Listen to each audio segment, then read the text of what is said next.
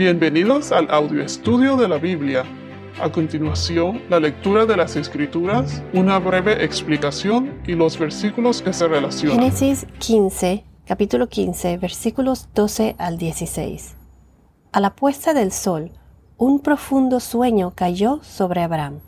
El terror de una gran oscuridad cayó sobre él.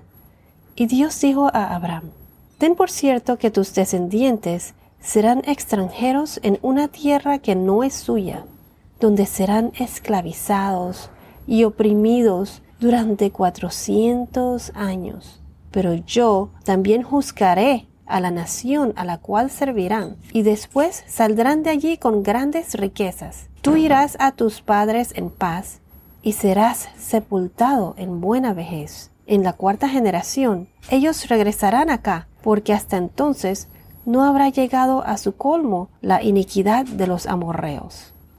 Hasta ahora hemos visto que Dios le dijo a Abraham que no tuviese miedo, le dijo no temas, y también le dijo que Dios era un escudo para Abraham, o sea, él fue su protector.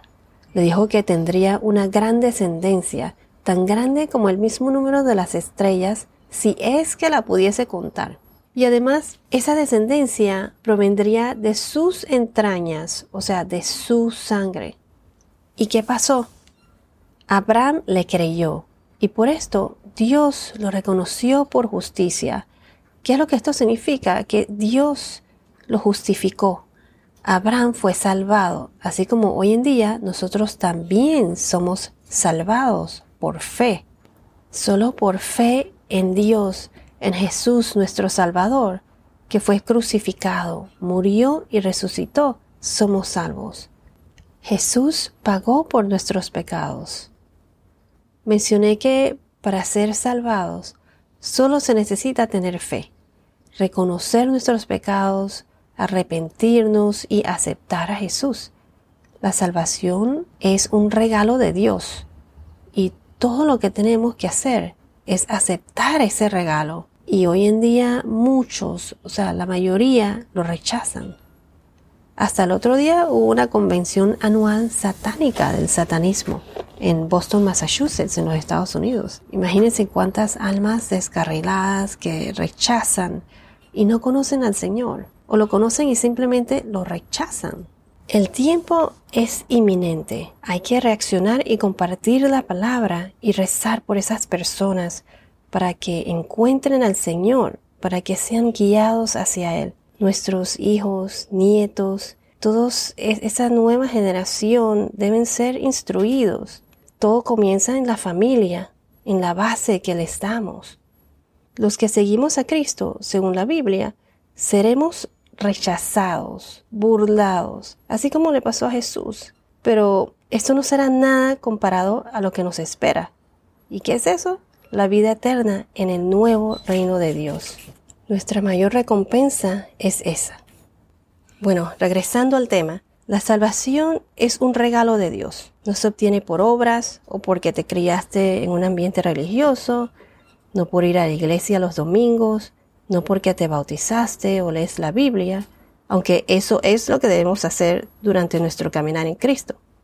Quiero recalcar eso. Pero lo que quiero decir es que no es por esto que somos salvos, salvados, sino por lo que Dios hizo por nosotros a través de Cristo. Somos salvos por lo que Dios hizo por nosotros a través de Cristo, por ese regalo, el regalo del sacrificio de su primogénito Hijo Jesús. Esto lo pueden leer con más detalle en Romanos 4, que explica lo de justificación. En el podcast anterior mencionamos el significado de ser justificado, santificado y glorificado. En el versículo 9, Dios le recordó y reafirmó su pacto a Abraham y le dio instrucciones específicas. Le dijo que trajera un novillo de tres años, en inglés es calf, una cabra de tres años, un goat en inglés, un carnero de tres años, que es un ram, una tórtola, dove, y un pichón, un young pigeon. Lo menciono en inglés y español porque según las traducciones no sé, me parece que por lo menos a mí me da una imagen visual mejor. Y veremos más adelante la distinción entre el novillo y el carnero, donde estudiemos lo de Abraham y el sacrificio de su hijo. Bueno, entonces Dios le dio instrucciones y le dijo que trajeran esos animales y bien específicas. Abraham lo obedeció e hizo lo que Dios le dijo. Los trajo y los partió por la mitad. Y como le expliqué en el podcast 141, así era como en esa época se acostumbraban a hacer estos pactos, inclusive hasta antes de que fuese establecido en Levítico por Moisés. Abraham puso cada mitad enfrente de otra y como en dos filas, pero las aves no las partió.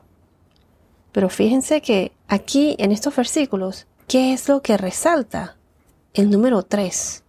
Ya esto lo he mencionado antes, pero cuando vemos números o palabras repetidas tantas veces, se dice que esto es para resaltar algo y tiene su simbolismo o su propósito.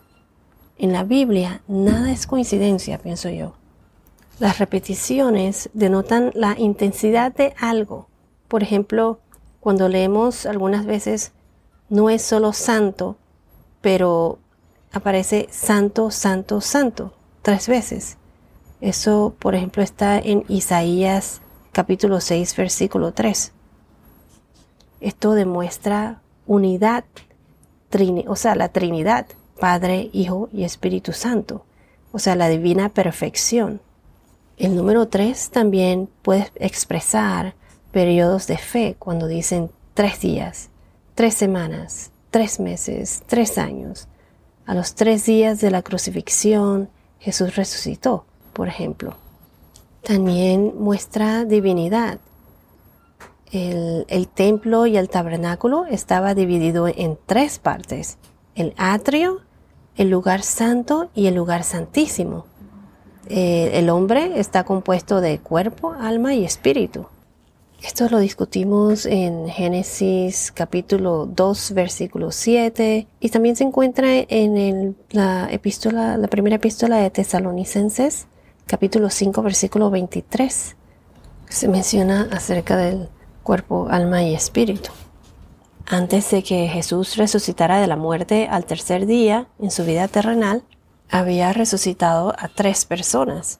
El hijo de la viuda de Naín en Lucas 7, versículos 11 a 17, a la hija de Jairo, Lucas 8, capítulo 8, versículos 49 y 56, y a Lázaro en Juan capítulo 11, versículos 43 al 44. Los reyes magos eran tres, hubieron tres regalos que aparecen en Mateo 2, oro, incienso y mirra. Generalmente el número 3 significa algo completo y bueno. Pero quiero añadir que a Satanás muchas veces le gusta tomar las cosas buenas de Dios y corromperlo, al igual que el mismo número 3 y el concepto de la Trinidad. Podemos ver en Apocalipsis que hay una Trinidad malvada y maligna. Es eh, Satanás, el anticristo y el falso profeta. Eso está en Apocalipsis capítulo 12 y 13. La Trinidad buena del Padre, el Hijo y el Espíritu Santo.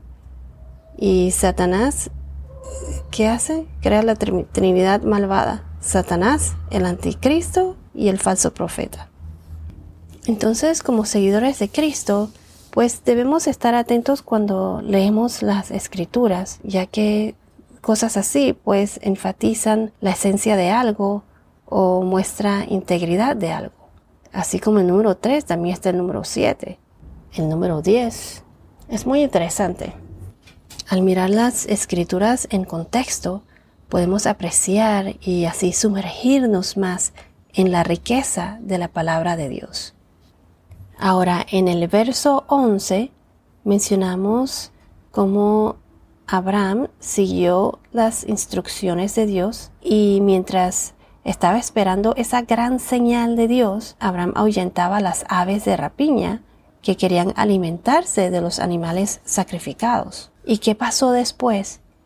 En el verso 12 nos dice, a la puesta del sol un profundo sueño cayó sobre Abraham.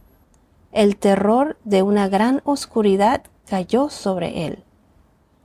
Aquí donde dice a la puesta del sol, un profundo sueño cayó sobre Abraham, un profundo sueño. Si vamos a Génesis capítulo 2, versículo 21, este sueño fue como el sueño profundo que Dios hizo caer sobre Adán.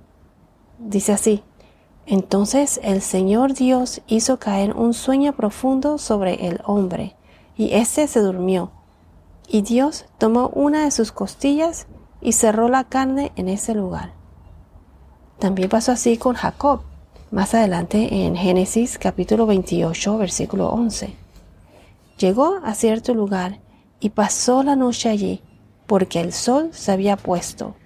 Tomó una de las piedras del lugar, le puso la cabecera y se acostó en aquel lugar.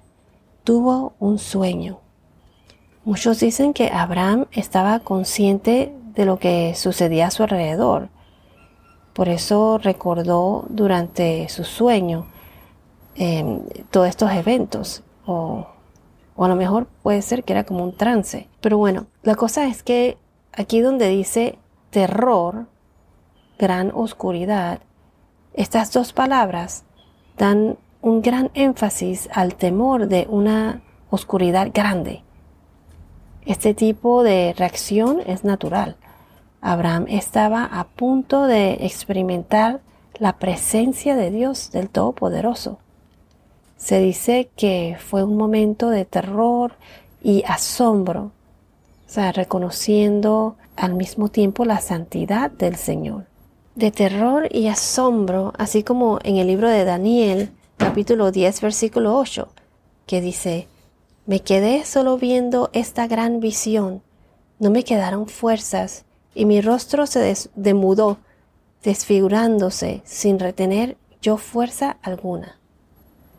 Y en el libro de Job, capítulo 4, versículos 12 al 16, Job 4, 12 al 16 dice, Una palabra me fue traída secretamente, y mi oído percibió un susurro de ella.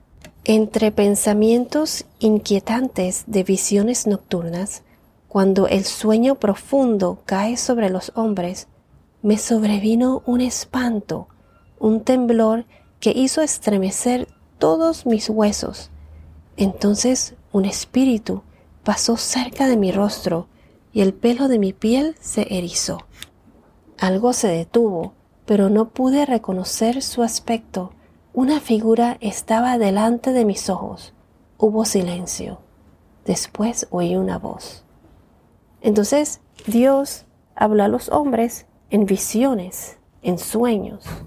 Si vamos a, al libro de Job, capítulo 33, versículos 13 al 15. Job 33, versículos 13 al 15. Aquí Eliú está hablando con Job después de, del lamento de Job y de Job afirmar su integridad. Eliú era uno de los hombres que estaban ahí escuchando a Job, el hijo de Barraquel el Busita, de la familia de Ram, R-A-M. Él era el más joven de todos. Él estaba enojado con los amigos de Job por lo que le habían dicho a Job, también con Job, porque Job se estaba quejando eh, con Dios por todo lo que le había pasado y también porque se estaba justificando con Dios como quien dice, por todo lo que yo he hecho, o sea, todas mis, todas mis obras, ¿por qué me está pasando todo esto? Entonces les voy a leer lo que Eliú le contestó. ¿Por qué te quejas contra él, diciendo que no da cuenta de todas sus acciones? Ciertamente Dios habla una vez y otra vez, pero nadie se da cuenta de ello.